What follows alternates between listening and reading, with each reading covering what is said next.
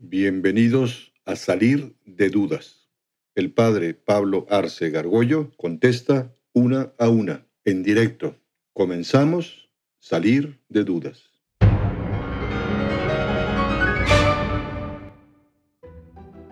Esta pregunta como referida a lo que he escuchado más ahorita, así como, bueno, creo en Dios, pero no creo en la iglesia, como por todas las polémicas que se han dado. Entonces yo quería preguntar como que qué tan válido es esta postura.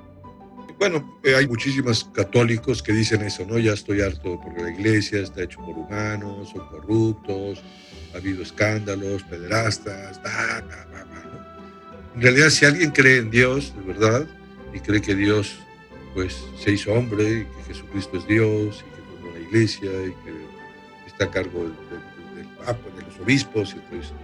Pero la, finalmente creer o no es un asunto de libertad, ¿no?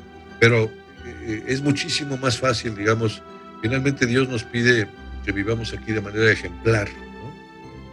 la, visión de la iglesia nada más como si fuera rezar, rezar, rezar, pues es muy falsa.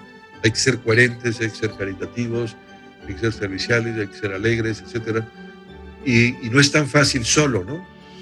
Todos necesitamos la ayuda de todos y en ese sentido la iglesia te proporciona los sacramentos, la ayuda de la gracia, y a veces hay que tener en cuenta, decir que no creemos ni por los sacerdotes, ni creemos por los obispos, ni por el Papa, creemos por Jesucristo. A pesar de los pesares, a pesar de que efectivamente pues haya gente que no sea muy ejemplar o que, claro, la incoherencia es tremenda, hace muchísimo daño a la iglesia, ¿no? No digamos de un sacerdote o de un obispo. Pero finalmente es más fácil eh, eh, tener la ayuda que da Dios a través de la iglesia que ir solo, ¿no? Sí, esto es subir más allá de, de, del Everest, ¿no? Si para el Everest hay que traer atrás una cantidad de sherpas y ayudas y todo, a ver si llega uno o dos, no se mueren, pues nosotros vamos al cielo. Necesitamos mucha gente que nos apoye, porque es muy fácil que nos torzamos, ¿no? Y ahí viene la ayuda de la iglesia, pero un, un solo escándalo hace mucho daño y, y, aleja a la gente de Dios. La iglesia no solamente son los sacerdotes, somos todos los bautizados. Esa sentencia es más cómoda, no, yo directamente con Dios no me complique, no me compliquen. Y luego esa gente también ni, ni, sigue mucho a Dios, o sea, es más feeling, pero no acaban siendo, eh, sean perfectos como mi Padre Celestial. Se trata de, de, de, de levantar el nivel personal hasta lo más ¿Sí?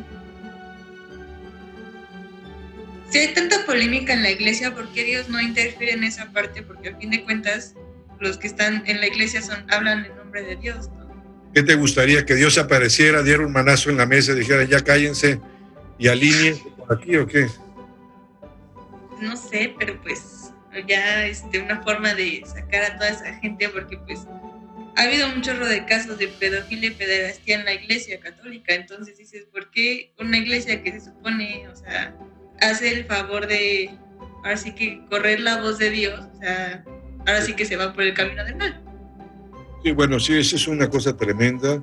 Cualquier institución humana, porque finalmente somos humanos los hijos de pues siempre hay errores. O sea, el, tema de la pederasta, además, eh, con un solo caso en la iglesia sería tremendo, ¿no? Pero cuando uno ve cantidad de instituciones, ¿no? Todo es desastre, fruto de la revolución sexual, se armó un desastre en el mundo.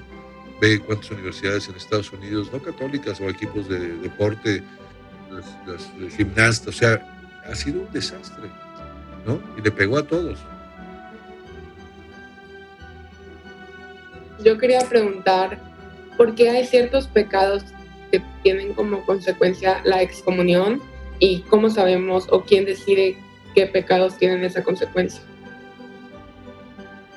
Bueno, cuando nuestro Señor fundó a la iglesia, Pedro, tú eres piedra, sobre esta piedra edificaré mi iglesia, junto con el colegio de los apóstoles, que es lo que conocemos colegio de los obispos o colegio consejo episcopal, les dio el poder de atar y de desatar. Todo lo que aten en la tierra será atado en el cielo, lo que desaten en la tierra será desatado. Digamos, otra vez Dios confía en una serie de hombres. Y, y entonces Dios en algunas cosas pues dice que son gravísimas, ¿no? que aparecen en la Sagrada Escritura, es un de, la Iglesia Católica tiene un, un, derecho y dentro del derecho tiene un derecho penal, se castigan algunas cosas, por ejemplo, con la excomunión. Es el caso, por ejemplo, del aborto. Quien, practica un aborto, eh, siempre efecto secuto que realmente haya sido aborto, o quien participa o colabora, en ese momento están fuera de la iglesia. Si quisieran regresar, pues tendrían que ir, a lo, tienen con el obispo para que les levante la excomunión. En el derecho penal generalmente eh, se ponen penas cada vez a veces más graves, un poco para disuadir, ¿no? Un feminicidio, por ejemplo, un parricidio. Eh, secuestro, pues en México, todos los países cada vez van a, a veces esas, aumentar, digamos, las penas no, no disuade, ¿no? Pero, por lo menos el, el derecho penal así funciona. ¿Quién los determina? Lo determina la Iglesia Católica, el Papa y los obispos, y está dentro de un código, el código de la Iglesia, es el Código de Derecho Canónico, el vigente desde el año 1983. Hay dos temas muy penados en la Iglesia, el aborto, porque pues, es un asesinato hecho por, la propia madre o el propio padre, y el tema de el secreto de la confesión, si un sacerdote viola el secreto de la confesión, queda suspendido y solo el Papa puede perdonar, o eh, alguien que haga mal uso de la Eucaristía, robe, por ejemplo, hostias sagradas del sagrario para hacer cultos satánicos o lo que sea, está muy penado.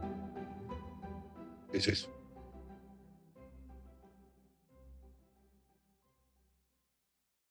Atrévete a preguntar. Envía tus preguntas por correo electrónico a salir de dudas seguido arroba juandiegonetwork.com. Dinos también si quieres participar en vivo en una sesión por Zoom. Está claro, hay que salir de dudas.